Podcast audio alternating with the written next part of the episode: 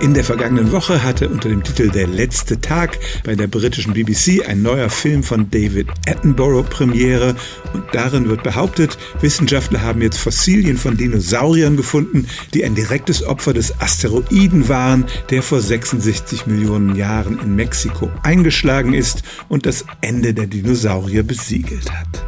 Das klingt schon ganz schön abenteuerlich. Es erinnert ans italienische Pompeji, wo Menschen im Moment des Vulkanausbruchs für immer konserviert wurden. Und ein paar Fragezeichen muss man an die Geschichte schon machen. Nun ist Sir David Attenborough ein seriöser Dokumentarfilmer. Die Sache ist nicht aus der Luft gegriffen und tatsächlich wurden bei den Ausgrabungen im amerikanischen Staat North Dakota Fossilien gefunden, die diese Interpretation zulassen. Zum Beispiel ein sehr gut erhaltenes Dinosaurierbein, das mit sehr großer Wucht abgerissen wurde und dafür konnten sich die Forscher keine andere Erklärung vorstellen.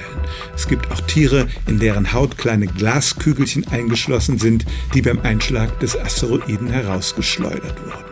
Was Kritiker bemängeln ist, dass der Forscher, der die Ausgrabungen dort leitet, sich ans Fernsehen gewandt hat, bevor er seine Ergebnisse ordentlich in einer wissenschaftlichen Zeitschrift veröffentlicht hat.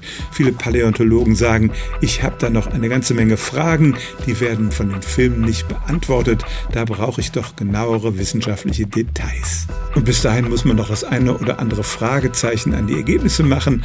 Aber es gibt tatsächlich sehr spannende Funde in Nordamerika, die könnten wirklich von dem Tag Tag stammen, an dem der Asteroid in Mexiko einschlug und der der letzte Tag der Kreidezeit war, in der die Dinosaurier die Welt beherrschten. Stellen auch Sie Ihre alltäglichste Frage unter stimmtz.radio1.de.